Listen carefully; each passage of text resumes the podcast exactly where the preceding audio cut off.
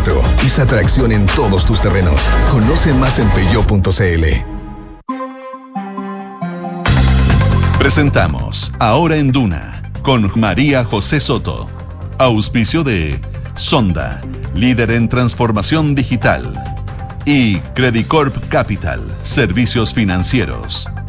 Duna, sonidos de tu mundo.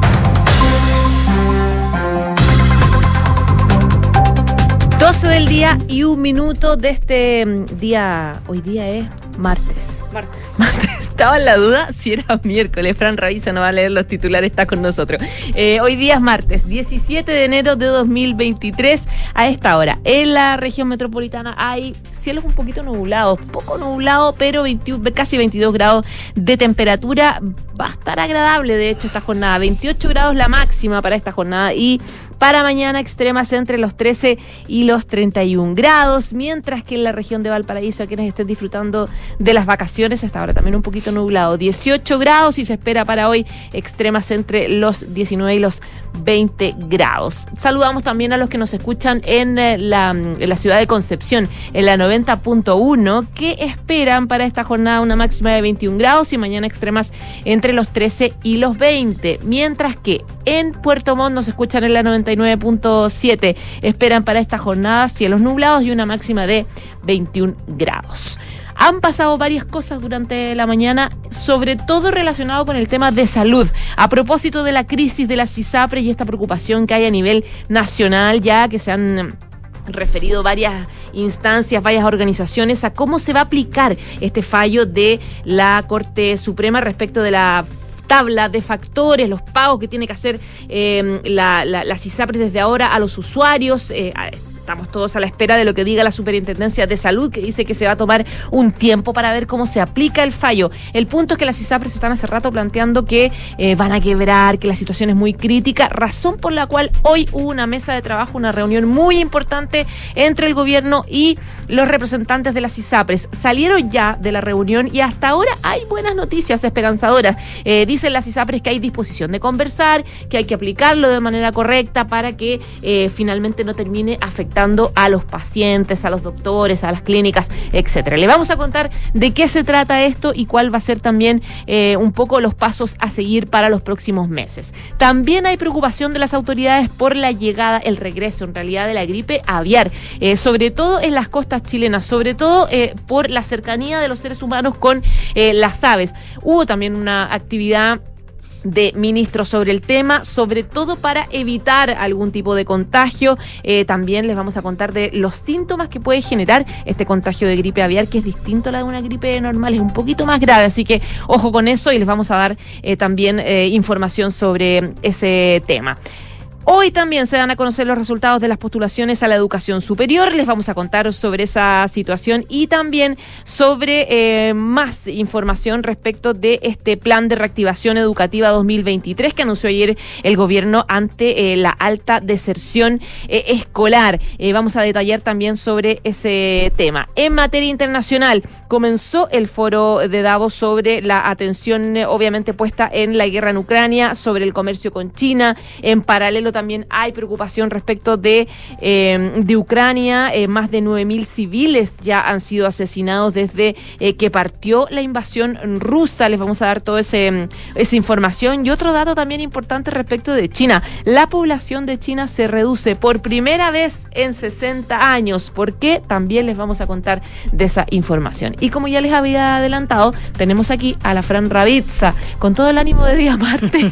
¿Cómo está, Fran? Bien, ¿y tú? Bien, también. Qué bueno. Vamos con los titulares. Vamos con los titulares. El ministro Giorgio Jackson enfrentará la acusación constitucional el jueves en la Cámara de Diputados y la ex ministra Ríos a fines de este mes. El libelo contra el actual ministro de Desarrollo Social será visto a partir de las 10 de la mañana del jueves, mientras que la acusación contra la ex titular de justicia será analizada por los diputados el lunes 30 o el martes 31 de enero.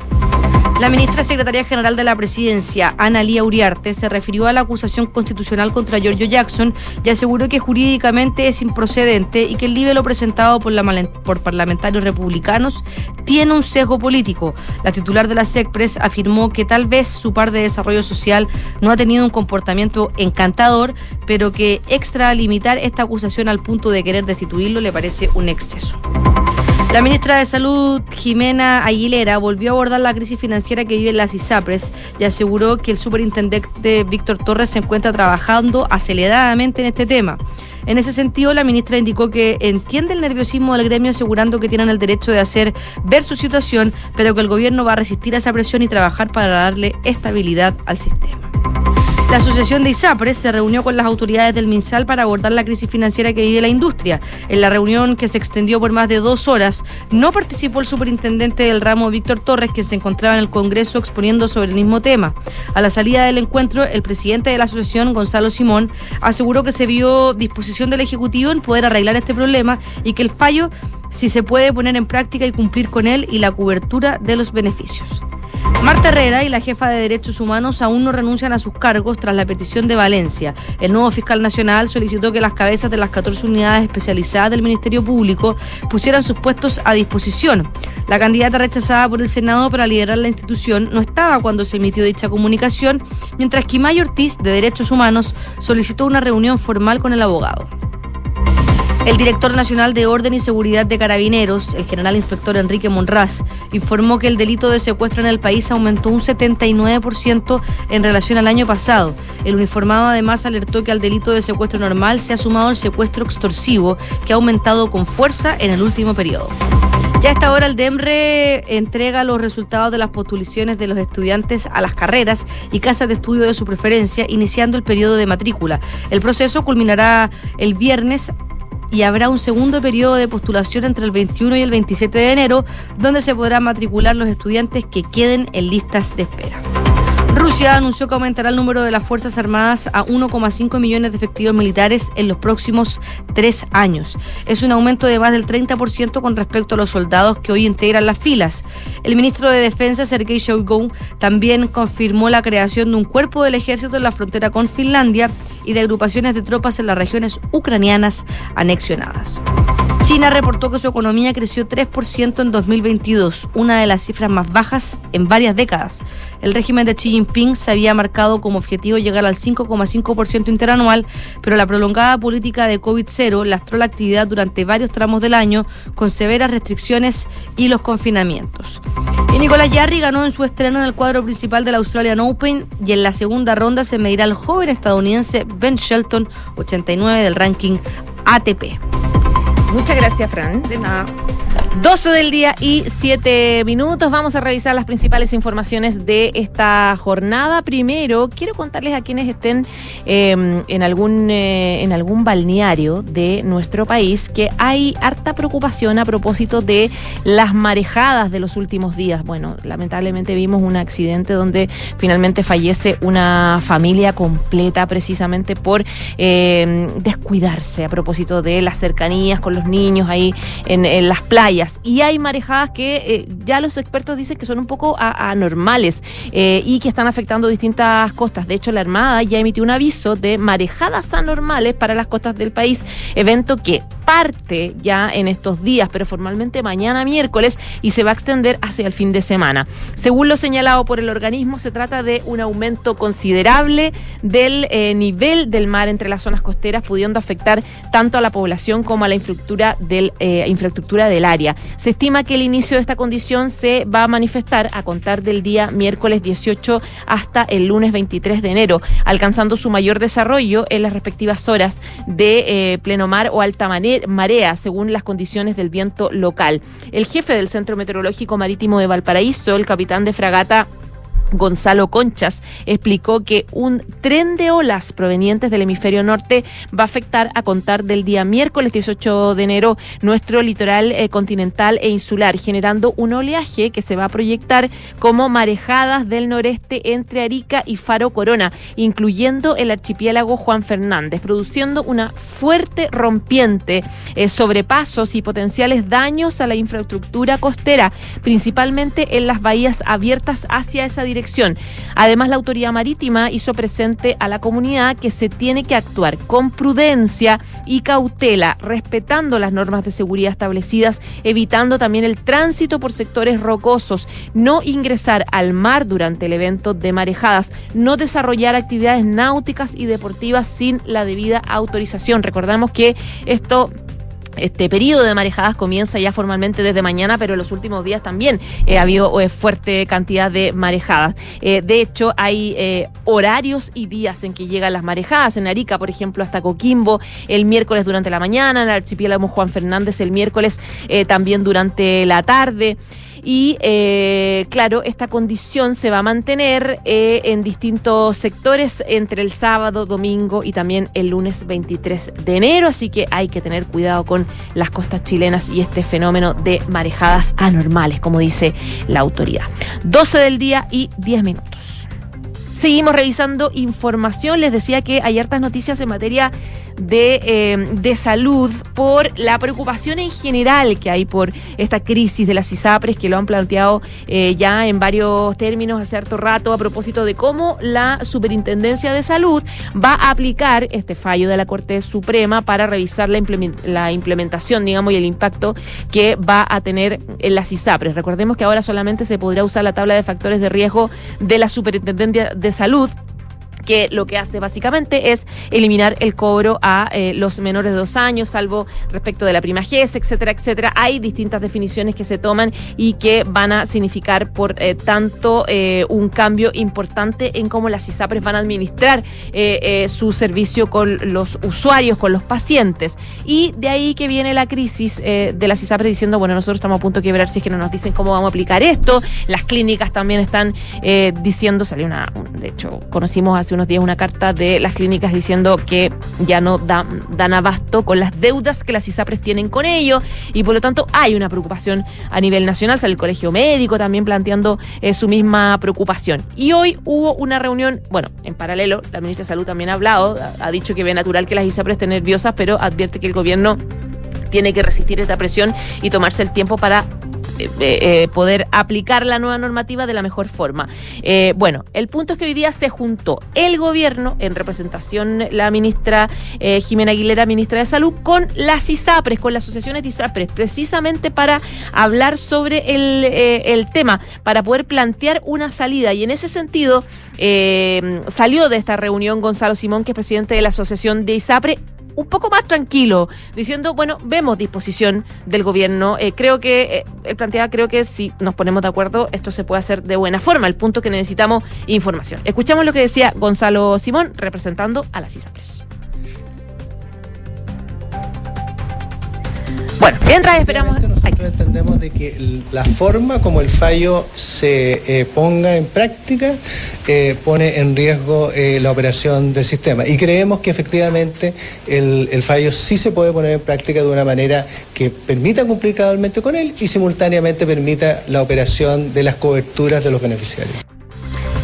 Eran las palabras de Gonzalo Simón diciendo que además se van a volver a juntar la próxima semana, van a volver, van a tener una nueva mesa de trabajo para poder empezar a gestionar este tema, llamando a la gente a la tranquilidad, porque evidentemente que esto genera ciertos niveles de, de, incertidumbre al respecto. Se está hablando mucho de la posibilidad de que se podría servir un, un seguro complementario en el caso que eh, eh, finalmente esto se convierta en una crisis más profunda. Pero claro, acá eh, es importante esta reunión es muy clave porque da tranquilidad a la opinión pública, eh, sobre todo para poder avanzar en, una, en una salida. Por lo tanto, siguen las conversaciones para poder adaptar de la mejor forma este fallo de la Suprema que permita seguir dando o dando un buen servicio de las ISAPRES a los pacientes. Hablamos hoy día sobre este tema con la alcaldesa de eh, Providencia, Evelyn Matei, que fue bien dura con el gobierno porque de alguna forma, no, no de alguna forma, directamente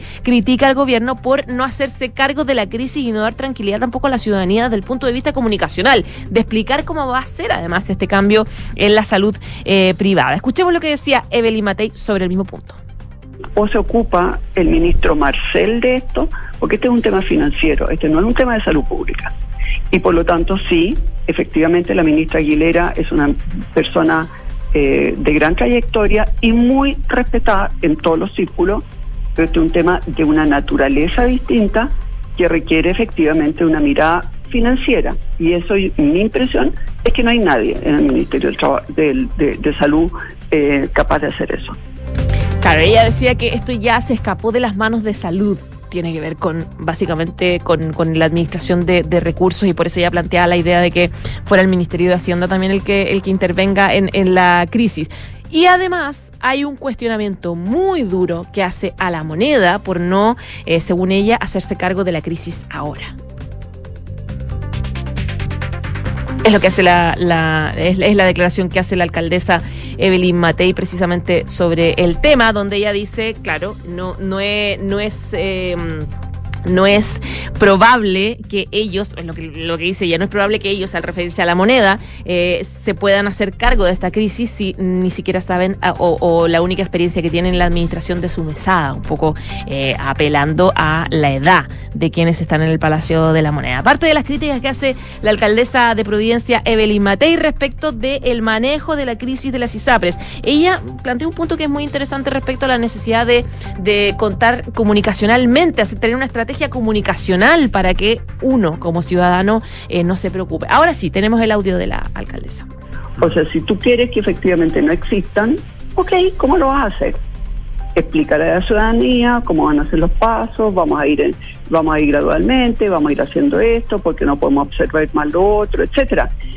Pero eh, en el fondo, eh, una cosa, ¿no es cierto?, es una teoría de libro, y otra cosa es llevarlo a la práctica de tal manera de no generar un caos en la vida de los ciudadanos. Eh, y esa parte es que, es que no la intuyen, es que no la conocen, es que no saben cómo abordarla. Eh, lo que uno siente es que son personas que nunca jamás en su vida han tenido que gestionar nada más que probablemente, ¿no es cierto?, no sé, eh, la, el dinero que le pasaban los papás a de mes. Claro, y obviamente un poco despectiva esa declaración apelando a la edad de, a la edad de, no sé, pues del presidente, de los ministros, etcétera. Pero el punto es la necesidad que plantea ella de que eh, se mejore eh, la situación comunicacional en la moneda respecto a esta crisis, porque obviamente que hay incertidumbre en la ciudadanía respecto de qué va a pasar con el tema de la ISAPRE y la salud en Chile en general. 12 del día y 17 minutos. Vamos con otro tema también. Eh, hoy la Jimena, eh, la ministra Jimena Aguilera tuvo hasta pega, la verdad, porque no solamente estuvo aquí reunida con, eh, con los representantes de las ISAPRES para ver esta crisis, sino también estuvo en otra crisis o en realidad para prevenir una crisis. Tiene que ver con los aumentos de casos de la influenza aviar, la gripe aviar.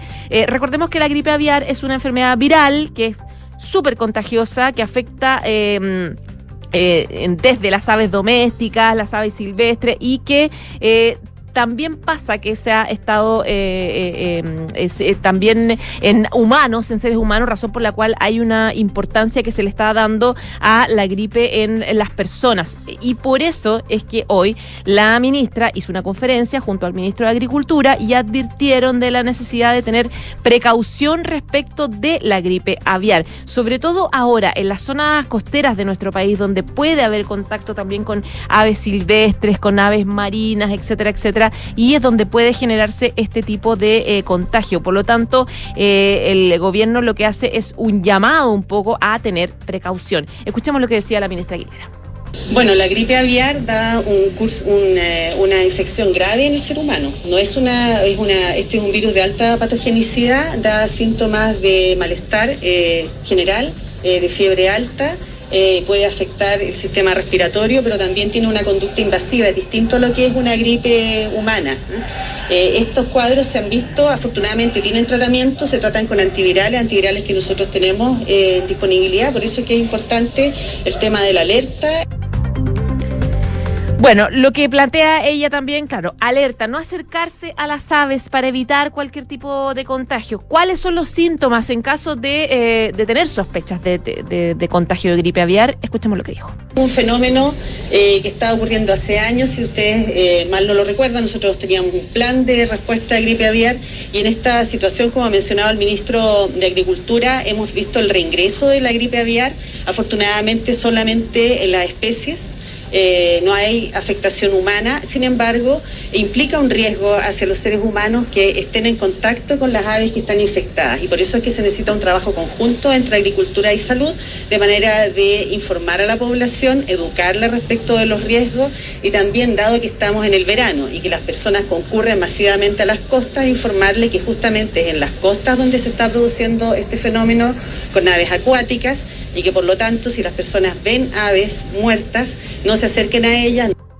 Es la advertencia de las autoridades respecto del riesgo de la gripe aviar, sobre todo en las zonas costeras, no acercarse a las aves para evitar algún tipo de contagio. 12 del día y 20 minutos. Vamos con más informaciones, cambiamos el ámbito de salud a educacional. Les contamos que este martes se dan a conocer los resultados de las postulaciones a la educación superior. Mañana, de hecho, comienza el periodo de matrícula que se va a extender hasta el día viernes y quienes se encuentran en la lista de espera podrán inscribirse entre el 21 y el 27 de del mes según los cupos de vacantes. En paralelo a este proceso de, em, de ingreso a las universidades también eh, hay un anuncio que hizo ayer el gobierno respecto de eh, em, del plan de reactivación educativa 2023 ante lo eh, la situación muy compleja de la alta deserción escolar que se registró el año pasado y que se viene registrando lamentablemente después de la pandemia. Y este gobierno, este plan de reactivación lo que hace es entregar medidas para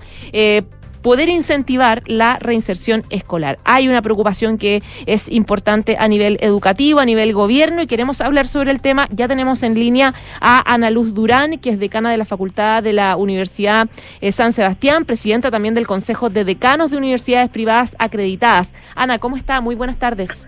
Hola María José, mucho gusto en saludarte. Eh, Ana, bueno, quería eh, partir planteándole eh, que este tema de la alta deserción escolar se venía advirtiendo hace eh, bastantes años, la verdad, incluso en este debate que todos enfrentamos y vimos durante la pandemia respecto de suspender o no las clases presenciales. Eh, da la sensación de que esto es una crónica, ¿cómo se? Em, crónica de una muerte anunciada. Exacto. Sí, mira, efectivamente nosotros hemos en distintos momentos el tema de la deserción es un tema central y, y, el año 2018 también tuvimos un aumento en el número de sectores, pero el problema que hoy día enfrentamos es distinto. ¿Y por qué es distinto? Porque no solo tenemos este conjunto de 40.000 nuevos jóvenes que desertan del sistema escolar, sino que aumenta el número total de estudiantes entre 5 y 21 años que están fuera del sistema escolar, que son más de 227 mil. Entonces, no solo hay que preocuparse de los que desertaron por la pandemia, sino que también los que están, podríamos decir, de manera crónica eh, fuera del sistema. Entonces, ese es como un primer problema de cómo hacemos volver a esos jóvenes y cómo hacemos medidas distintas, porque un chico, por ejemplo, que tiene 18 años y que tiene que cursar el primero medio, no es solo que vuelva al colegio, sino que un chico de 18 que entra primero medio, eh, podríamos decir, desfasado con sus compañeros que tienen 14, 15 años, eh, ¿qué le pasa? Que no genera vínculo, eh, que no tiene un buen entorno porque los niños son, sus compañeros son más chicos, está perdido en la brecha educativa. Entonces ahí también hay que pensar que no es solo volver al colegio o a la escuela o al liceo, sino que también generar programas especiales pertinentes para este tipo de, eh, de jóvenes. Yo creo que ahí hay que darle una vuelta. Bueno, en ese sentido es que este plan de em, que busca reactivar la, el tema, plan de reactivación educativa, eh, tiene varios puntos que hablan de, eh, por ejemplo, temas de convivencia, de salud mental, de seguimiento de casos, em, de equipos supuestamente territoriales para la asistencia, de un consejo para la reactivación educativa pero yo escuchaba al presidente del Colegio de Profesores que decía que le suena muy bien en el papel, pero él quisiera que todas estas medidas se cumplieran. O sea, muchas de estas medidas muchas veces se anuncian y, no, y, y terminan no cumpliéndose o terminan no teniendo los recursos necesarios, por lo tanto se pierden, digamos. Mira, él, aquí hay un punto bien importante de inflexión en la política pública, porque aquí tenemos los problemas de deserción, tenemos los problemas de desvinculación, tenemos el, la brecha, el déficit, que no nos olvidemos que son dos años de pérdida de aprendizaje estandarizado de acuerdo al Banco Mundial. Y tenemos un, un tercer elemento muy potente que tiene que ver con la convivencia escolar. O sea, no puedo abordar el cierre de brechas si es que no abordo primero la convivencia escolar. O sea, es como de piso, ¿no? Otro elemento fundamental, las condiciones de ejercicio docente. Entonces, podríamos decir que estamos, como digo yo, en una tormenta perfecta de cosas. ¿Cuál es el punto de inflexión aquí? Que aquí lo que tenemos que dejar de hacer son, podríamos decir, programitas de bajo impacto. Esto requiere un acuerdo mayor de una política pública de Estado. ¿Y qué significa Estado? Que tanto el gobierno como la oposición, las distintas fuerzas políticas, tienen que ponerse de acuerdo en proyectar un un, una nueva legislación, una política pública importante que vaya más allá de la duración del gobierno, como han sido las grandes políticas públicas en nuestro país. La jornada escolar completa, por ejemplo, el sistema de desarrollo profesional docente, por mencionar algunos, ¿no? Entonces, hoy día, si nosotros queremos efectivamente revertir los efectos, no solo de la pandemia, sino que los problemas históricos, como decíamos hace un rato, eh, la, esta crónica de la muerte anunciada, tenemos que poner un parele y hacer una política pública que contenga desde incentivos y atracción a las carreras de pedagogía, porque tenemos un tema de déficit, especialmente para las regiones extremas. En el norte, por ejemplo, Antofagasta, Atacama, en el sur Aysén, por disciplinas. Entonces, primer punto. Segundo punto, no es solo ir a andar buscando con los monitores a los niños por las calles. O sea, es reinsertarlo. Y, y ese joven, aquí como que se nos olvida, como que los jóvenes desertan porque no tienen nada mejor que hacer o porque no les gusta el colegio. Muchos de los jóvenes que hoy día desertan es porque tienen que colaborar financieramente a su familia. Entonces, para que ese chico vuelva, yo tengo que darle un apoyo a la familia también económico, de, de una red no es solo andarlo buscando por la calle. Entonces, hay que mirar la dimensión social y educativa del problema, no solo la dimensión educativa. Y ese es el desafío que tenemos hoy día como país. Y ese es el desafío que tiene que impulsar el Ministerio de Educación. Estamos conversando con Ana Luz Durán, decana de la Facultad de eh, la Universidad de Educación de la Universidad San Sebastián. Eh, Ana, claro, tú hablabas de que hay que evitar los programitas chiquititos y hacer una política de Estado importante. Eh, actualmente la cifra es cerca de 50.000 estudiantes que abandonaron el sistema educativo y tú además planteas los que eventualmente están a punto de, de abandonarlo eh, o los que simplemente no, no tienen las condiciones para o que ya están fuera. Eh, este programa en este sentido, claro, me hace sentido lo que tú dices de no programas chicos, sino eh, un tema que sea más de política de Estado, porque eh, va a haber, lo que se anunció ayer es un apoyo psicosocial a 100 comunas prioritarias, que me imagino que son las eh, más que tienen esta situación más compleja. Ya, pero, pero, pero, perdón, ¿cómo estableces tú los prioritarios si los problemas de salud mental están en todo el país? Claro, tú dices que esto es más que la cantidad de, de, de, desertores por, por comuna, dices tú. Pero por supuesto, si este es un, o sea, a problemas complejos, soluciones complejas que aborden la diversidad de las variables. O sea, ¿cómo defino yo que, por ejemplo, tú en tu comuna eres más prioritaria que yo? Porque tú estás más afectada emocionalmente, vamos a hacer una encuesta para eso o vamos a volver nuevamente a los típicos criterios, que son la vulnerabilidad, la pobreza. O sea, esos criterios funcionan para una mirada economicista del problema, pero hoy día tenemos otros problemas asociados que tienen que ver con la convivencia, que es transversal, con las condiciones de ejercicio docente, y esos son transversales a lo largo del país. Entonces, o como Ministerio de Educación, como país, abordamos la complejidad del problema, o vamos a seguir mirando la, la, el problema parcialmente. ¿Qué te parece estos equipos territoriales? Bueno, dos cosas te preguntar. Estos equipos territoriales eh, para la revinculación que considera 1.300 profesionales que se supone que van a estar eh, en terreno, me imagino yo que van a ir a las casas a conversar con las familias, etcétera. Eh, se va a convocar a también a cerca de 20.000 tutores para que trabajen focalizado también, que me imagino que es muy eh, eh, personalizado, casos puntuales, familias puntuales, y este kit de Mm. apoyo pedagógico que, Sí. que busca diagnóstico, recursos de aprendizaje, lectura, etcétera, materiales también. Mira, tres cosas que son importantes. Lo de la gente que anda en terreno, yo desconozco un poco qué es lo que van a hacer.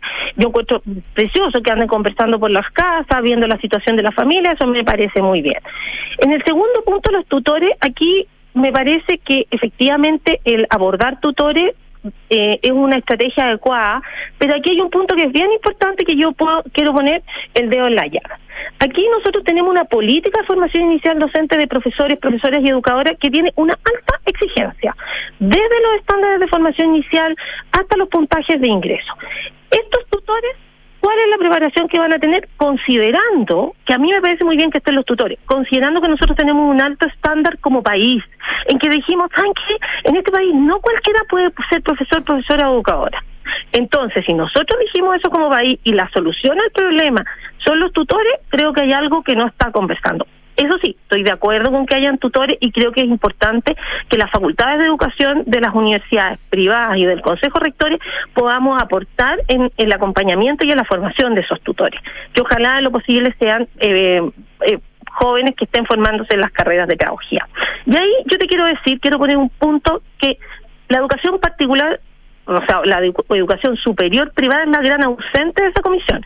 ¿Cómo es posible que los decanos y decanas de las universidades privadas acreditadas, que somos el 43% de la matrícula, no estemos considerados en esa comisión? Tampoco lo están las universidades privadas, tampoco lo están los CFT y los IP, que en su conjunto el 83% de la matrícula del sistema es particular. Por lo tanto, creo que hoy día el gran ausente somos nosotros la educación superior eh, privada eh, de esta comisión. Y creo que nosotros también tenemos algo que sumar eh, porque estamos preocupados y tenemos una mirada de aporte hacia la educación escolar desde nuestra posición que es la formación de profesores, profesoras y educadoras. Perfecto. Ana Luz Durán, decana de la Facultad de Educación de la Universidad San Sebastián, presidenta también del Consejo de Decanos de Universidades Privadas Acreditadas. Muchas gracias por conversar con nosotros, que estés muy bien. Muchas gracias María José a ti y un saludo a todos quienes nos están escuchando hoy día. Chao, Ana, muchas gracias. Adiós. 12 del día, 31 minutos. Nos vamos a la pausa, pero antes se me olvidó preguntarle la, la pregunta del día para que participe con nosotros en nuestras redes sociales. Les consultamos por, yo creo que el tema del día, ¿qué piensan de esta crisis de las ISAPRES?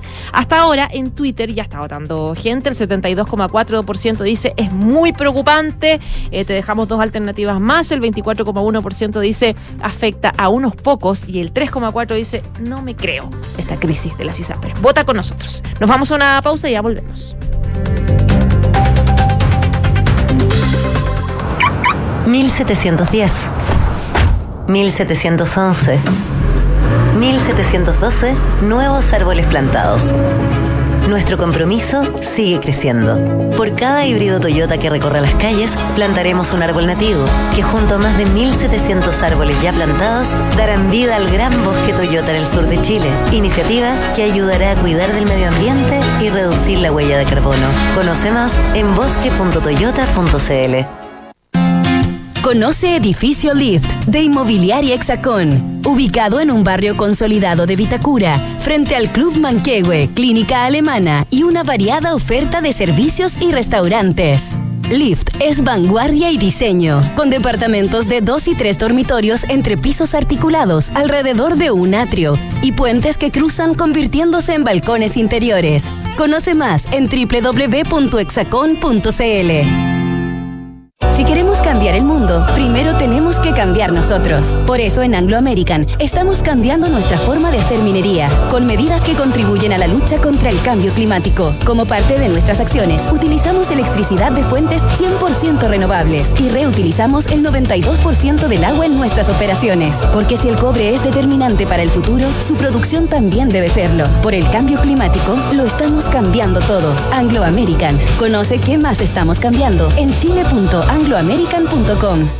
¿Sabías que puedes practicar voleibol y fútbol playa en Santiago en el Parque La Hondonada? ¿O que hay una gran laguna e islas en el Parque La Familia? ¿O que puedes tomar un rico descanso para ti y tu mascota en el Parque Mapocho Río? Descubrir y aprender del patrimonio arqueológico en el Parque Cerro Blanco. Esto y más son parte de los panoramas que puedes disfrutar de la red de parques urbanos de Parque Med presente en 15 comunas de Santiago. Conoce más en www.parquemed.cl y en nuestras redes sociales Parquemed Mimbu.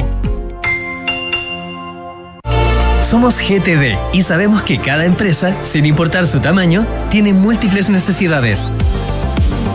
Por eso, diseñamos soluciones que se adapten a sus desafíos y, por sobre todo, que nos permitan poner nuestra tecnología al servicio de cada una de sus metas. En GTD, creemos en las empresas y las acompañamos día a día, porque en el camino hacia el éxito vamos juntos. GTD. Hacemos que la tecnología simplifique tu vida. Este verano vive una experiencia gastronómica única, donde se cocina, saborea y disfruta en comunidad. Sé parte de Club Paula Cocina y comienza a recibir todas las semanas recetarios, contenidos exclusivos, newsletter, descuentos y beneficios. Durante enero y febrero tendremos a los mejores anfitriones. Sofía Fan de Wingard, de lo mismo pero sano, Lorena Salinas, Juanita Lira de la Ruta Saludable y muchos más. Te esperamos. Suscríbete en paulacocina.cl. Cada viaje necesita un equipaje. Cada equipaje, una aventura. Cada aventura necesita un terreno. Y en cada terreno necesita solo una cosa. La nueva versión de Peugeot Landtrek Diesel 4x4. Con tracción y rendimiento para ir donde quieras. Con caja automática, motor de 180 HP y hecha bajo la norma Euro 6. La nueva versión de Peugeot Landtrek Diesel, automática y 4x4. Esa tracción en todos tus terrenos. Conoce más en peugeot.cl.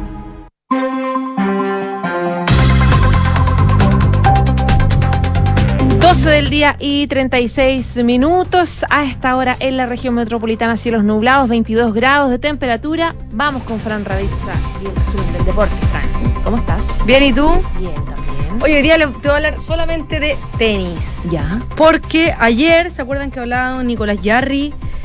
Va a ser, va- puede dar la- el batacazo, el ranking es engañoso y dio gala de tremendo tenis Nicolás Yarri de 27 años, deleitó con su juego, se impuso en sets corridos ante el serbio 28 del ATP, Miomir Kekmanovic. Recordemos que Nicolás Yarri tiene este ranking que es 155, que es engañoso, ya lo hemos dicho por el, por el doping que tuvo que, que le salió positivo por este cruce de vitaminas y que finalmente fue injustamente sancionado, le ganó eh, en tres sets. Primero le ganó 6-3, 6-4.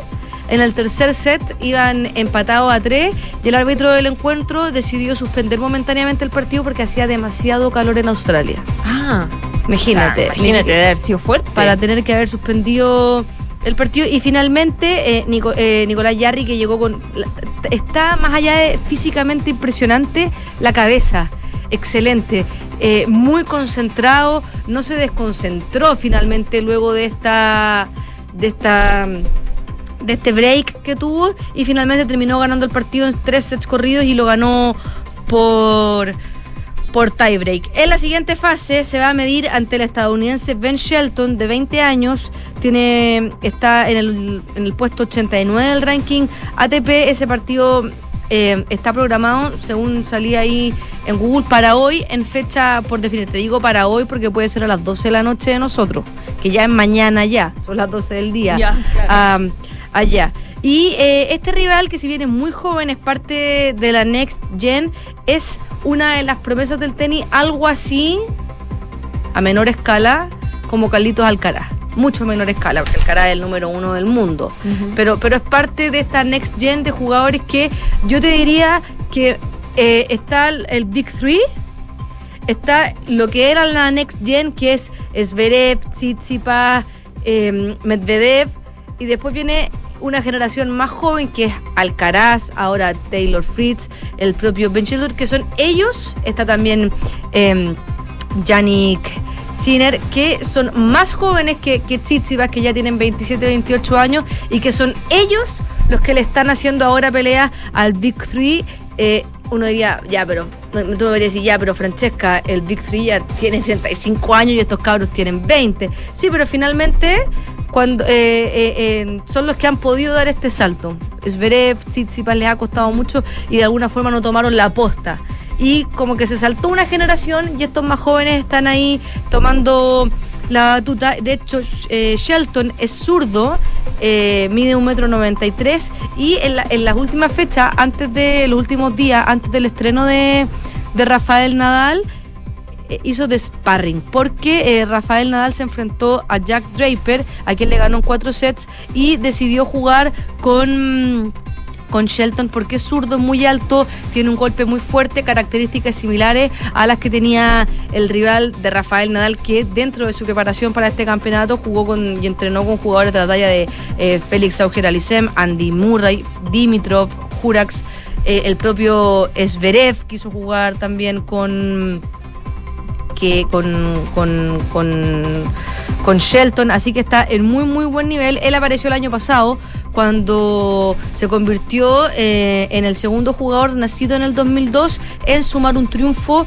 en un torneo Master Mills cuando apareció en el Master Mill de Cincinnati. Además, él juega en, en la liga de la NCAA, que es la liga estadounidense universitaria, que es muy muy competitiva y que de hecho en varias ligas en el, en el deporte estadounidense, antes de pasar dar tu salto profesional, salvo que seas muy bueno como LeBron James, tienes que pasar por esta liga y después vas a los drafts de tus distintas disciplinas y, y te ficha un equipo profesional y él compite en esta y de hecho se ganó compitiendo por, en el, eh, por Florida, se quedó con la corona y eso le dio la wild card para poder competir en el pasado eh, US Open. Entonces ya tiene experiencia también en, en Grand Slam, en Master 1000 y está, está dando que hablar. Y ese es el rival de Nicolás Yarri, que también viene en un muy, muy buen nivel. Tiene 27 años, está muy entrenado, muy, muy concentrado. Y el ganador de ese partido se va a enfrentar ante Taylor Fritz o el vencedor de la llave entre mm, Sen Chun-Jin y Alexei Poprim, que también está en horario por definir. Así que se viene, se viene entretenido el abierto de Australia para Nicolás Yarri. Ya es un tremendo avance que haya avanzado en la segunda ronda, a la segunda ronda, porque él venía de casi tres años sin competir en, en torneos Grand Slam.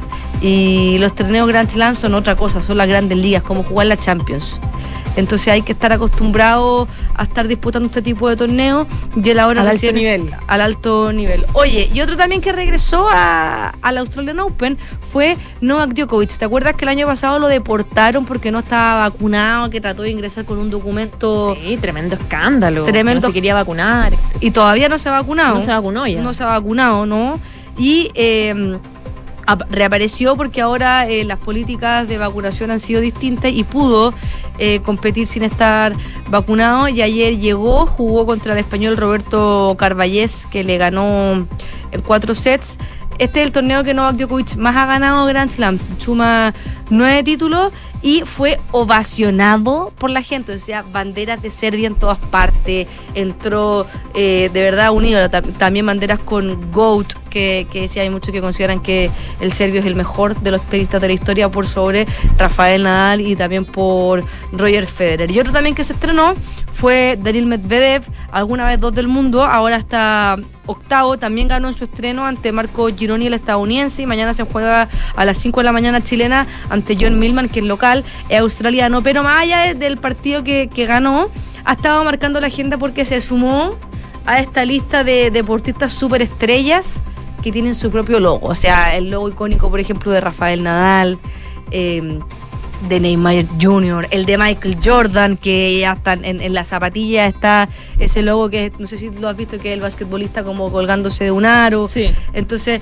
eh, Messi tiene su propio logo, Griezmann, y él ahora, eh, junto con Lacoste, que es la marca que lo auspicia hace varios años, sacó una línea de ropa de Daniel Medvedev y juntos estrenaron un, un logo que tiene bastante, tiene características bastante particulares. La primera es que él es fanático de los videojuegos. Entonces el logo que tiene una D, una M por sus iniciales, dos I por las dos I de su nombre y un círculo que simula una pelota de tenis, se parece mucho a la parte derecha de los joysticks de, de videojuegos. El típico que es el triángulo, el cuadrado, como por ejemplo el PlayStation o los otros que son también de... de otras consolas, él hizo algo así también y de hecho en la presentación las nubes que se sale como una foto con su logo en una cancha de tenis y el cielo está despejado con dos nubes y las nubes están pixeleadas como simulando nubes del Super Nintendo. Así Mira, que entretenido. Entretenido, es súper entretenido y ahí él, no es primera vez que Daniel Medvedev en el tenis hace referencia a los videojuegos. De hecho, cuando ganó el US Open del 2021, se tiró al suelo y celebró como pescado muerto. Dicen, ¿qué onda? ¿Por qué está celebrando así? Y era porque era eh, una Como celebración de... muerto, rebotaba, acostado. Sí, ¿te acuerdas? Así como, así Sí. como de lado, porque hay una franquicia de los juegos FIFA que celebran así los goles Mm. y él hizo como un homenaje a esa celebración. Así que puro tenis hoy día y está entretenido el primer Grand Slam de la temporada para los fanáticos del tenis que estuvieron varias semanas sin alta competencia, si bien hubo alguna eh, eh, partidos la semana pasada, esta es la, este, este es el torneo que yo te diría da el inicio a la temporada una nueva temporada del tenis y está con todo y sobre todo que hay presencia chilena a través de Nicolás Yarri que hizo tremendo, tremendo partido y esperemos que siga así. Ya pues, Fran, muchas gracias. Cuídate. Que estés bien. Chao, chao. 12 del día, 44 minutos. Vamos a revisar esta hora temas internacionales. Hay preocupación en el foro de Davos que comenzó con la atención puesta en la guerra en Ucrania y también el comercio eh, de China. La guerra de Ucrania y la apertura comercial del país asiático van a centrar el arranque de este foro de Davos que reúne como cada año en Suiza a la élite económica y política mundial, donde también se va a abordar la nueva hoja de ruta en Brasil con el nuevo presidente Luis Ignacio Lula da Silva. Casi un año después de la invasión de Ucrania y pocos días después del bombardeo de un edificio residencial que dejó al menos 40 muertos, la guerra va a estar muy presente con una importante delegación ucraniana en la estación de esquí suiza y una intervención a distancia del presidente de Ucrania, Volodymyr Zelensky. Los equipos de seguridad eh, se desplegaron por la ciudad y las topadoras retiraron la nieve de las calles mientras, dice una una descripción que hace Infobae, mientras la primera dama de Ucrania, Olena Zelenska, y cientos de funcionarios eh, y ejecutivos de alto nivel y académicos y activistas de todo el mundo llegaban a la ciudad para el tradicional encuentro invernal. La pandemia del COVID-19 torpedió la cita entre paisajes nevados los dos años previos, aunque hace ocho meses ya se celebró una nueva edición de primavera. Nos enfrentamos al colapso del mundo tal como lo conocemos y tal como estamos acostumbrados a él o a lo que aspiramos, dice Zelenska en su presentación.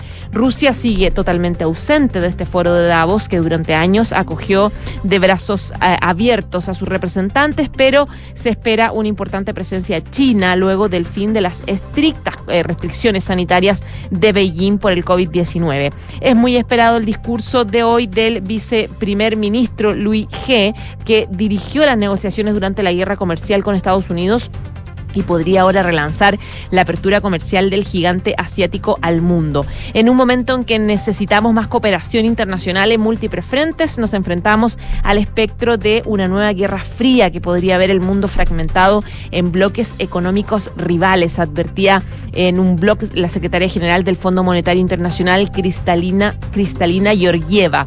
Es parte de las declaraciones que se hacen también de este foro, donde, como yo les decía, Brasil está en el centro también del análisis eh, del debate con una sesión llamada Una nueva hoja de ruta para Brasil, con la presencia del ministro de Hacienda, Fernando Haddad, y la del ministro de Medio Ambiente, ministra de Medio Ambiente, Marina Silva. Ambos están, ambos ministros brasileños están en Davos para representar al gobierno de Luis Ignacio Lula da Silva buscar inversiones en un contexto delicado por el gigante latinoamericano tras el asalto de miles de personas a las sedes de los tres poderes del Estado brasileño en Brasilia, algo que era de adherentes al expresidente Jair Bolsonaro. Vamos a ver las conclusiones entonces de esta cumbre, este inicio del foro de Davos que como yo les digo se centra principalmente en la guerra en Ucrania y el comercio con Chile. Vamos a más noticias internacionales, ya que estamos hablando de Ucrania y que este foro va a analizar la crisis que lleva un año. Eh, hay lamentables registros y, conteos anuales respecto de las víctimas fatales de esta invasión rusa. Más de 9.000 civiles fueron asesinados en Ucrania desde que eh, comenzó la invasión eh, rusa. Incluidos en estos 9.000 civiles 453 niños eh, desde que se inició la invasión rusa en febrero, eh, según dijo Andriy Yermak, alto asesor presidencial ucraniano. Hemos registrado, dijo, 80.000 crímenes cometidos por invasores rusos, más de 9.000 civiles asesinados, incluidos 453 niños, decía el eh, jefe de gabinete presidencial ucraniano en el Foro Económico Mundial. No perdonaremos ni un solo acto de tortura o de vida quitada. Cada criminal será responsable, aseguró Yermak, quien además reiteró que su país exige la conformación de un tribunal internacional especial para juzgar a los líderes políticos rusos. El asesor también pedía mm, reparaciones por la destrucción causada por la invasión rusa. La mm, oficina del alto comisionado de la ONU para los Derechos Humanos dijo el, ayer que 7.000 civiles han muerto en Ucrania desde que, desde que Rusia invadió. La mayoría de las víctimas civiles registradas fueron causadas por el uso de armas explosivas con efectos de área, incluidos bombardeos de artillería pesada, sistema de lanzamiento múltiple de cohetes, misiles y ataques aéreos. La Oficina de Derechos Humanos de la ONU dijo que había confirmado la muerte de 7.031 civiles, pero cree que el número real de víctimas es considerablemente mayor, ya que muchos informes están a la espera de ser corroborados y la inaccesibilidad de las zonas donde se está produciendo los intensos combates también dificulta el conteo. La mayoría de las muertes civiles registradas se produjeron en las zonas de Ucrania controladas por el gobierno, 6.536 frente a otras 495 registradas en zonas controladas por Rusia. Ucrania afirma que el número de civiles muertos podría ascender a decenas de miles. Ambos países niegan haber atacado a civiles en todo caso. 12 del día, 50 minutos. Seguimos revisando información internacional. Les adelantaba que hay información importante respecto de China. La población de ese país se redujo por primera vez en más de 60 años. No ocurría desde la devastadora gran hambruna eh, de Mao Zedong, según consigna eh, un reportaje del mundo. Eh, la población de China se reduce por primera vez en 61 años, tras décadas de crecimiento imparable, llegando a superar los 1.400 millones de habitantes y convertirse en el país más poblado del planeta, este gigante asiático cae en una histórica recesión demográfica que amenaza con sacudir aún más el lento crecimiento económico que ha tenido los últimos años. Los datos los hemos conocido eh, gracias a un comunicado que hizo la Oficina Nacional de Estadísticas. La población se desplomó aproximadamente en 850 mil personas de los eh, más de 1.400 millones de habitantes en 2021 a 1.411 eh, millones a finales de 2022. La tasa de natalidad cayó a un mínimo histórico de 6,77 nacimientos por cada mil personas, la más baja desde que comenzaron estos registros en el 1900 49. Las madres en China tuvieron 9,56 millones de bebés el año pasado, una caída del 9, de casi 10% frente a los 10,62 del curso anterior. También registró su, su que vamos a votar a favor o en contra eh, de lo que trabajen, digamos, quienes sean elegidos eh, tanto en el Congreso como en nuestro país. En el electorado va a disponer de una cédula que tendrá la siguiente pregunta. ¿Está usted a favor o en contra del texto de nueva constitución? Ante lo cual habrá dos opciones. A favor en contra. Es decir, la opción, en este plebiscito del 17 de diciembre, la opción del rechazo o el apruebo no existe, se elimina. Ahora son dos alternativas, a favor del proyecto o en contra del proyecto, a favor o en contra. Eso es lo que vamos a encontrarnos en diciembre. Eso va a ser el contenido de la papeleta en la que vamos a votar. Recordemos que el Consejo Constitucional va a tener como único objeto discutir y aprobar una propuesta eh, de texto de nueva constitución. Y este órgano va a ser integrado con paridad me refiero al órgano por el que nosotros vamos a votar. Eh, para ello, la lista de un partido político o pactos electorales tienen que señalar el orden de precedencia que tienen los candidatos en cada circunscripción senatorial, comenzando por una mujer y alternándose sucesivamente con hombre, eh, hombres. Una vez obtenidos los resultados de esta elección, se va a determinar la eh, cantidad de hombres o mujeres que deben aumentar o definir esa, esa paridad. 12 del día y 56 minutos.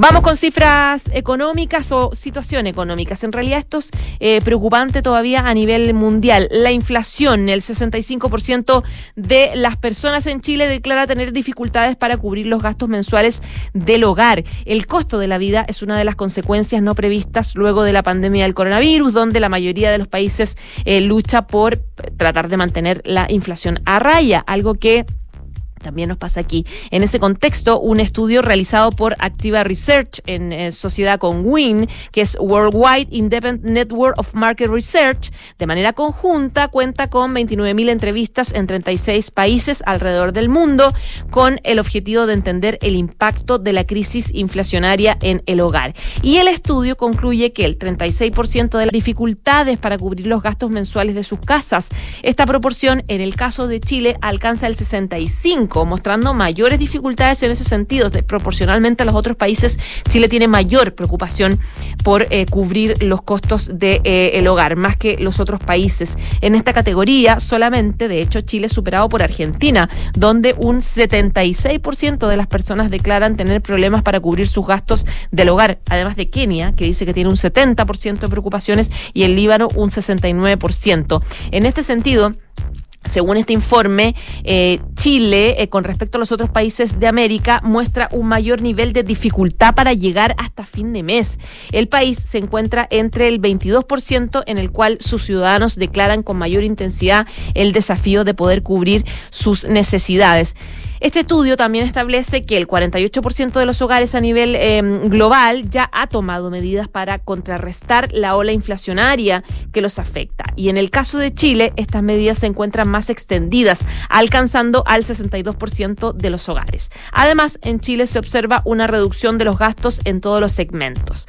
Pese a las magras cifras, Chile aún se sitúa entre los países que encabezan la adopción de medidas paliativas frente a la inflación, un 62% junto con Argentina y ambos países latinoamericanos parecieran percibir con mayor fuerza las consecuencias de este impacto económico. Por lo tanto, es evidente que la inflación a nivel mundial post, eh, post eh, pandemia genera las consecuencias con este 65% de las personas chilenas en Chile que los gastos mensuales del hogar en este estudio que fue, eh, como yo les decía, hecho por em, en 36 países que muestra que el costo de la vida es un problema para la mayoría de eh, sus ciudadanos también en Chile.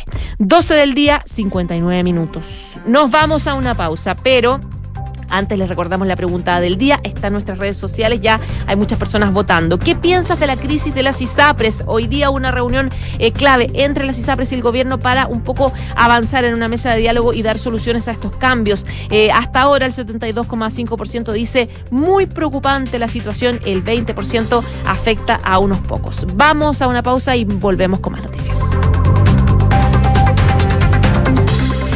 En Credicorp Capital nos centramos en ser aliados estratégicos de nuestros clientes para cumplir sus objetivos con nuestro portafolio de inversiones de carácter global. Siente la confianza invaluable de contar con asesores financieros que le agreguen valor a tus decisiones. Conoce más sobre nosotros en credicorpcapital.com. En Sonda, trabajamos para que disfrutes tu vida impulsando la innovación y el desarrollo de soluciones que acompañen la transformación digital de las organizaciones de hoy. Cuenta tú también con el respaldo, agilidad y eficiencia del líder en transformación digital de la región. Conócenos en sonda.com. Porque en Sonda trabajamos para que disfrutes tu vida. Sonda. Make it easy. Deja tu inversión en manos de los que saben. Invierte sin preocupaciones con Ingebec. Invierte sin excusas. Compra un departamento con entrega inmediata o en verde y te regalamos hasta el 10% de pie y pago del saldo hasta en 48 cuotas. Contacta a uno de nuestros asesores para que te evalúen y accede a beneficios que te ayudarán a lograr tu objetivo. Ingebec Inmobiliaria. Tu inversión, nuestro compromiso. Renta líquida mínima sugerida 1.500.000 pesos. Digitaliza tu área de recursos humanos con Talana, la más completa y robusta plataforma para la gestión de personas. Ahorra tiempo y costos, gestiona los turnos de tu equipo, firma digitalmente, calcula remuneraciones, establece y cumple objetivos y encuentra el talento ideal para tu empresa. Todo desde un solo lugar. Únete a las miles de empresas que ya han digitalizado su área de recursos humanos con Talana. Conoce más en talana.com. Mercados G es un broker chileno que lleva más de 11 años entregando a sus clientes acceso a los mercados financieros globales, con la posibilidad de ganar con el alza o la baja en el precio de una acción, el dólar o el índice bursátil que prefieran. Este verano regístrate y opera desde tu teléfono, en el lugar donde estés. No te pierdas ninguna oportunidad. Aprovecha el bono de un 10% extra al crear tu cuenta y comienza a invertir hoy. Los CFD no constituyen valores de oferta pública. Infórmese respecto a los riesgos del apalancamiento. Hagas lo que hagas, te arrepentirás. No creas en nada, pero cree en todo. La muerte es un hábito colectivo. Muerte sí, funerales no. ¿Marxista? No, ateo, gracias a Dios. Nicanor Parra, poesía, genialidad, historia y legado. La tercera y Universidad Diego Portales presentan Cinco años sin Parra, una antiserie que conmemora los cinco años de la muerte del antipoeta. Encuentra los capítulos en latercera.com. La Tercera, piensa sin límites. Construir un futuro mejor es responsabilidad de todos. Mientras más países adoptan medidas para reducir las emisiones de carbono, la demanda de productos y servicios esenciales para el crecimiento económico sigue en aumento. No es fácil, pero son recursos como el cobre producido por BHP en Chile los que ayudan a hacerlo posible. El futuro está aquí. Descubre cómo en bhp.com slash mundo mejor. Paula lleva cinco minutos revolviendo su café mientras mira noticias en su celular. Aún no le pone azúcar, solo le da vueltas y vueltas. Hay momentos para darle vueltas, pero a la hora de invertir es mejor fondos, con soluciones simples y rápidas a través de la app o la web, donde un grupo de coach expertos te guiará según tu perfil de riesgo y objetivos. Deja de pensarlo y hazla simple con Scotia. Infórmese de las características esenciales de la inversión en estos fondos mutuos establecidos en sus reglamentos internos y scotiabankchile.cl. Infórmese sobre la garantía estatal de los depósitos en su banco en cmfchile.cl. Marca registrada de The Bank of Nova Scotia, utilizada bajo licencia.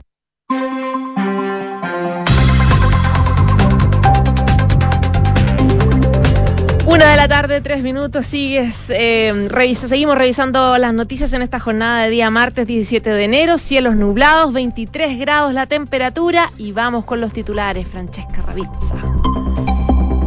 El ministro Giorgio Jackson enfrentará la acusación constitucional el jueves en la Cámara de Diputados y la ex ministra Ríos a fines de este mes. El libelo contra el actual ministro de Desarrollo Social será visto a partir de las 10 de la mañana del jueves, mientras que la acusación contra la ex titular de justicia será analizada por los diputados el lunes 30 o martes 31 de enero.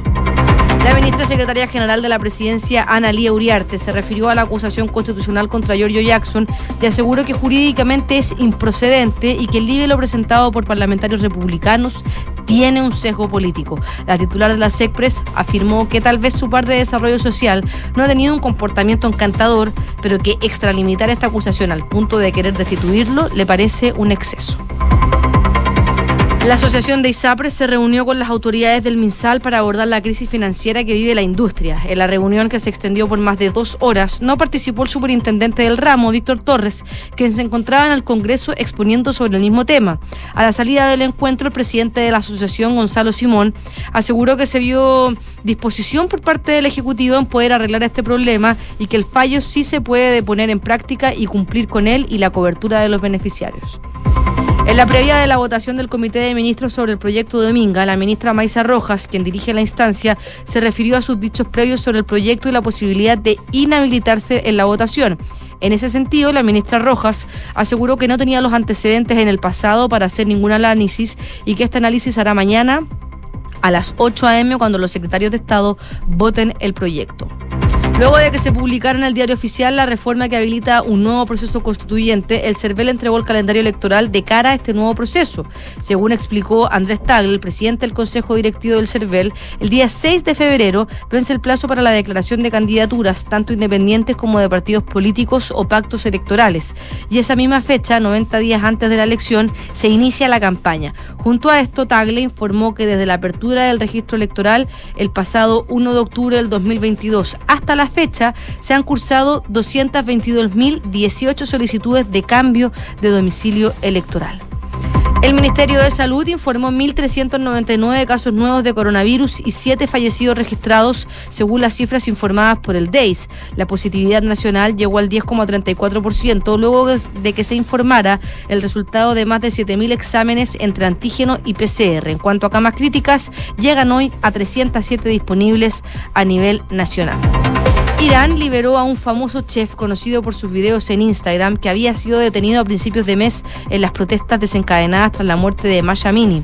Nabab Ebrahimi, que tiene más de 2,7 millones de seguidores en su cuenta de Instagram, donde promociona la cocina persa, fue detenido el 4 de enero en Teherán y fue llevado a la cárcel de Evin, liberado solo hace horas bajo el pago de una fianza.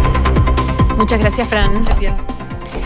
Una de la tarde, seis minutos. Vamos con eh, información importante. Esta la daba en esta jornada el ministro de Obras Públicas, Juan Carlos García, respecto del el congelamiento de la tarifa en los peajes Lanco y La Unión, en la ruta 5 Sur, en la región de Los Ríos. La medida va a permitir mantener la tarifa de 3.200 pesos y no aplicar el alza proyectada. Estaba proyectada un alza en el mes de julio, en la que alcanzaría los 3.400 pesos, cifra que no va a llegar. No va a aumentar, se congela eh, el monto. Dice él, evaluando el impacto de algunos peajes que son más caros que otros, quiero contarles que los peajes de Lanco y La Unión no van a ser reajustados en el mes de julio y se mantiene el valor actual para aliviar, dijo el bolsillo de las personas, darle también un poquito de justicia a esta región.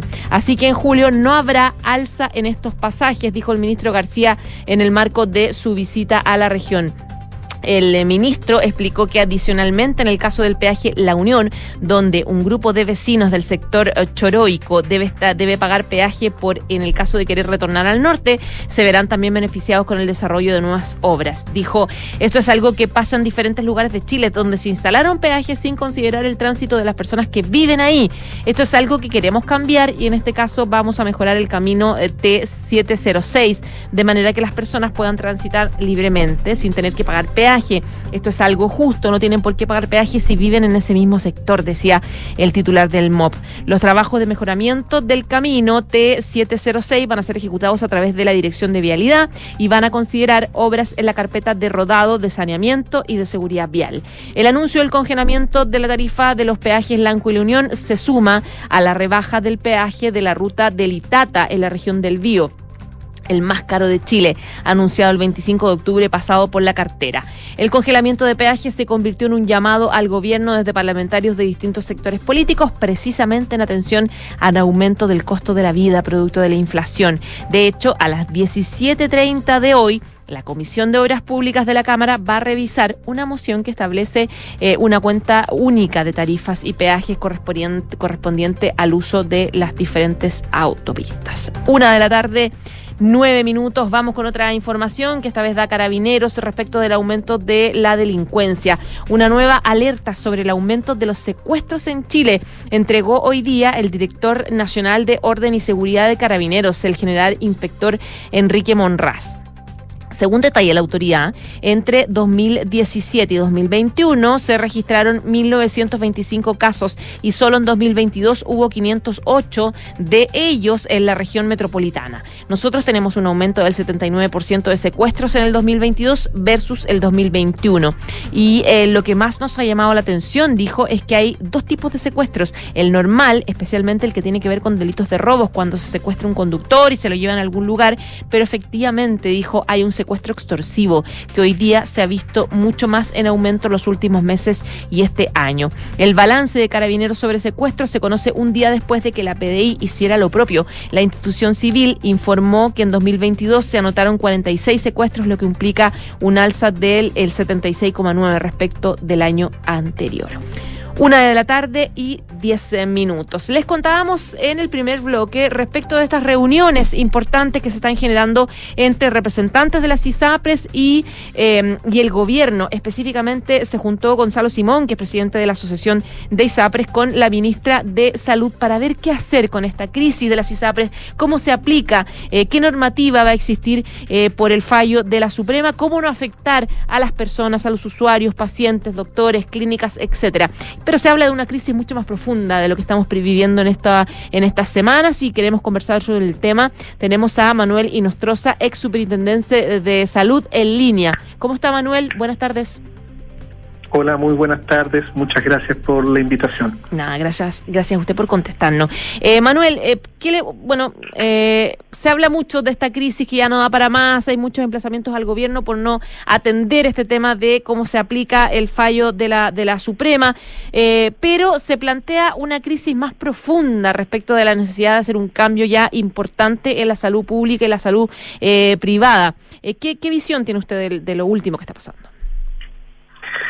A ver, bueno, efectivamente, a, medida que pasan las, las semanas, ya llevamos eh, un mes y medio de que se publicó el fallo y, y por lo tanto solo quedan cuatro meses y medio para, para implementar su interpretación por parte de la superintendencia, se empiezan a ahondar las consideraciones o consecuencias que esto está teniendo y por eso es que está generando tanta repercusión en la opinión pública.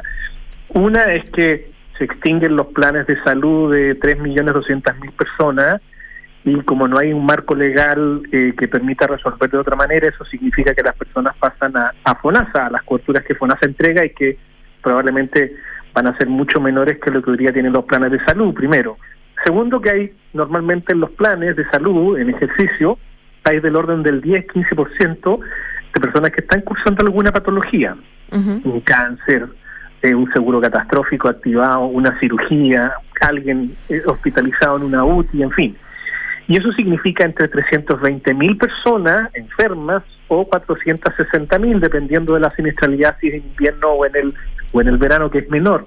Por lo tanto, si además quiebran rápidamente las ISAPRE, esas personas se quedan sin continuidad de beneficios, con lo cual es muy complejo. Pensemos a alguien que está haciendo una quimioterapia. Eh, Dios no quiera, ¿no? Decir, bueno, quiebra el ISAPRE y bueno, ¿quién, con, ¿con quién financio la quimioterapia que me quedan seis meses por delante?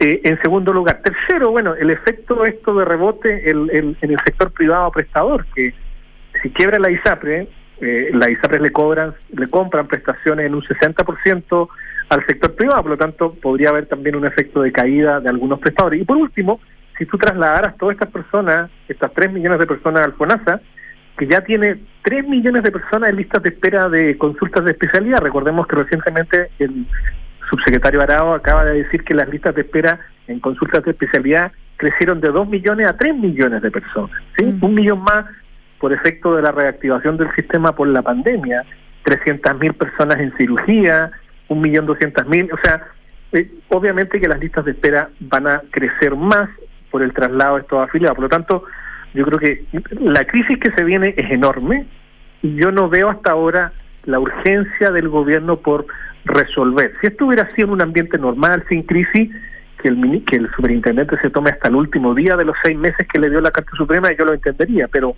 pero me, me extraña la, la parsimonia porque todo esto es como el cuento del tío, viene esta crisis, viene esta crisis y hasta ahora no vemos una respuesta. Y entiendo que en la reunión que hoy día tuvo la ministra con, con las ISAPRES tampoco hubieron ni, nuevas, nuevas eh, noticias de que hubiera alguna pronta implementación del fallo. Por lo tanto, la Quedaron de angustia los juntarse la pacientes próxima queda- semana nomás. Bueno, por lo tanto, la angustia de los pacientes sigue vigente, ese es mi punto. ¿Mm? Ya, ahora, ¿de qué manera se puede aplicar este fallo eh, eh, eh, de manera positiva? Eh, ¿Cuáles son las alternativas que podrían estar conversándose sobre la mesa? Mira, a ver, lo que, lo que pasa es que eh, el fallo jurídicamente, eh, se- según algunos abogados, no, no advierte muchas interpretaciones tan amplias, aunque el superintendente hoy día en una reunión me tocó estar, vengo saliendo de la Comisión de Constitución y Justicia, donde se analizó un proyecto de ley que están presentando algunos senadores, y estaba el superintendente, me tocó también exponer a continuación. Por ponerte un ejemplo, el superintendente habló muy claramente, y lo dijo él para, para no eh, eh, replicar otro, otra fuente, de que hay tres interpretaciones posibles de prescripción de la eventual devolución de dinero por la aplicación de la nueva tabla de factores que propone la, la Corte Suprema. Una es que sea de cinco años para atrás, o sea, entre el momento que se hizo el fallo, cinco años hacia atrás, o sea, nos remitimos hasta el año 2017.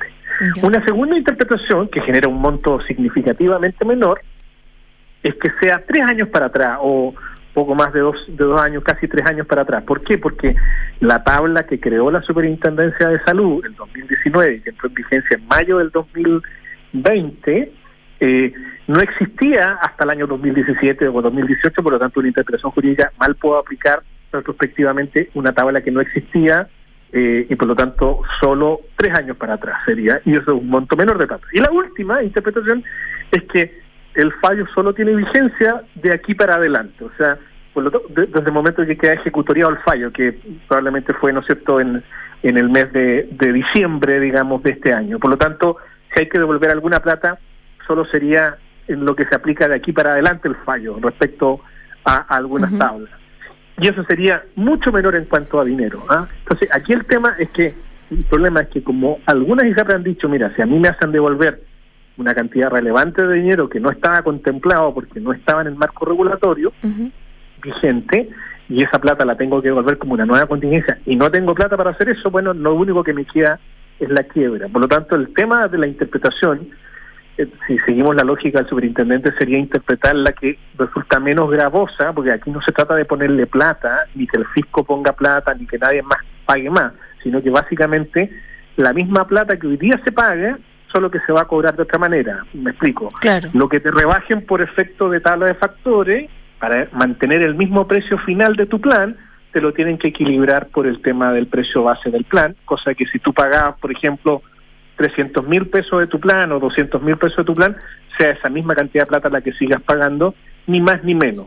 Ese es el mecanismo por el cual uno podría interpretar que no hay efecto financiero que genere la caída del sistema y se cumple la idea de que se deje de cobrar por estos factores que se consideran ilegales y se pase a cobrar por un mecanismo más de tarifa plana, de solidaridad del sistema. Ahora, eso eh, eh, es interpretable por algunos abogados de que no es tan posible hacerlo y por eso que algunos plantean que se requiere reforzar esa interpretación con un proyecto de ley de tramitación corta, rápida.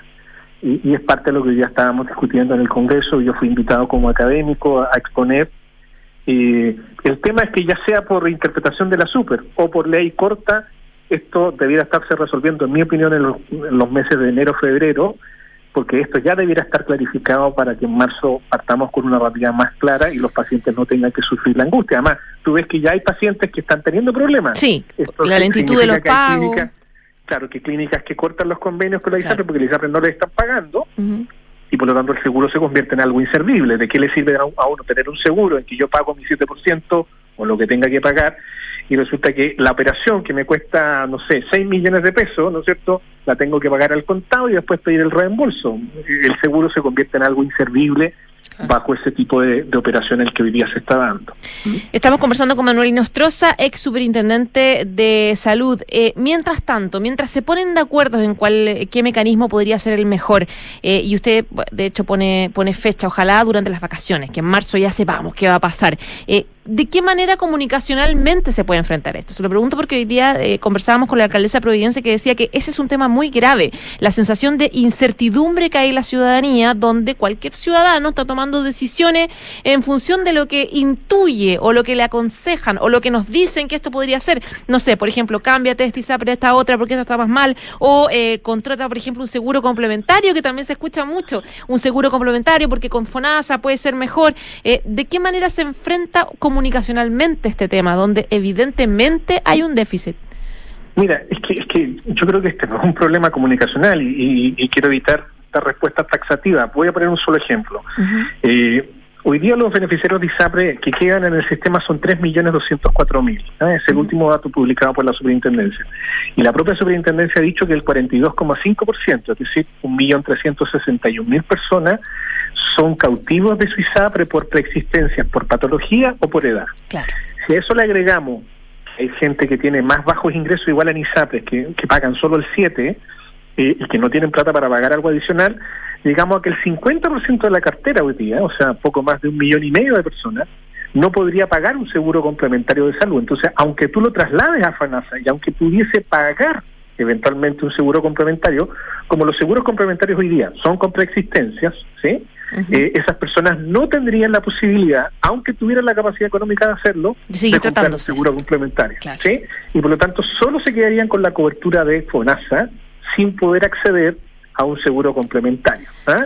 Entonces, eh, entonces, claro, uno podría hacer esa recomendación, pero va a decir, bueno, pero es que yo tengo preexistencia, entonces no voy a poder comprar el seguro complementario. Entonces, eso no es solución para la persona. ¿sí? Por, por eso que yo creo que la solución en el corto plazo más importante, y esto no se trata de salvar a la a la ISAPRE, porque hay gente que ha vendido comunicacionalmente que sal- el salvataje de la ISAPRE significa que el Estado le tiene que poner plata. No, aquí se trata de que la misma plata que hoy día los afiliados pagan permita seguir funcionando el sistema tal como está. Hasta que más adelante, cuando el gobierno decida qué hacer con el sector salud, porque hasta ahora acuérdense que anunciaron una reforma en 2022 que después postergaron por la discusión de la convención constituyente. Después dijo, llegó la ministra Figue, eh, Aguilera en reemplazo de la ministra Ayarza y dijo que lo tiraba para el 2023. Y ahora la ministra Uriarte dijo que con suerte la, reforma de salud, dado las dificultades de aprobar la reforma tributaria y la de pensiones, podría entrar en el 2024. Entonces, bueno, cuando el gobierno decida qué hacer estructuralmente con el sistema de salud, puede que pasen uno o dos años y uno requiere en el intertanto darle continuidad al sistema, hacerlo viable para que pueda seguir funcionando y para que estas personas no sufran las consecuencias sanitarias que, que, que podrían sufrir. Yo, yo considero que, que eh, si esto llega a estallar de esta manera, esto puede ser un golpe, un golpe letal para la estabilidad política del actual gobierno. Yo, yo he dicho que esto podría ser como el, el cabal de Bachelet, digamos. Recuerde que Bachelet tuvo el caso cabal en el primer año de su mandato y de ahí políticamente nunca se recuperó. Marcó todo, de los- claro. marcó todo su mandato, digamos. Y yo creo que aquí estamos frente a un gobierno debilitado por el caso indulto y al que si tú le agregas esta crisis sanitaria de 3 millones de personas, no sé si se va a poder levantar un gobierno después de una crisis tan grande como esa. Manuel Inostroza, muchísimas gracias por conversar con Radio Duna. Que esté muy bien. No, muchas gracias a ti por la invitación. Hasta luego. Chao, chao. Chao, chao. Mientras tanto, te damos los resultados de la pregunta del día. ¿Qué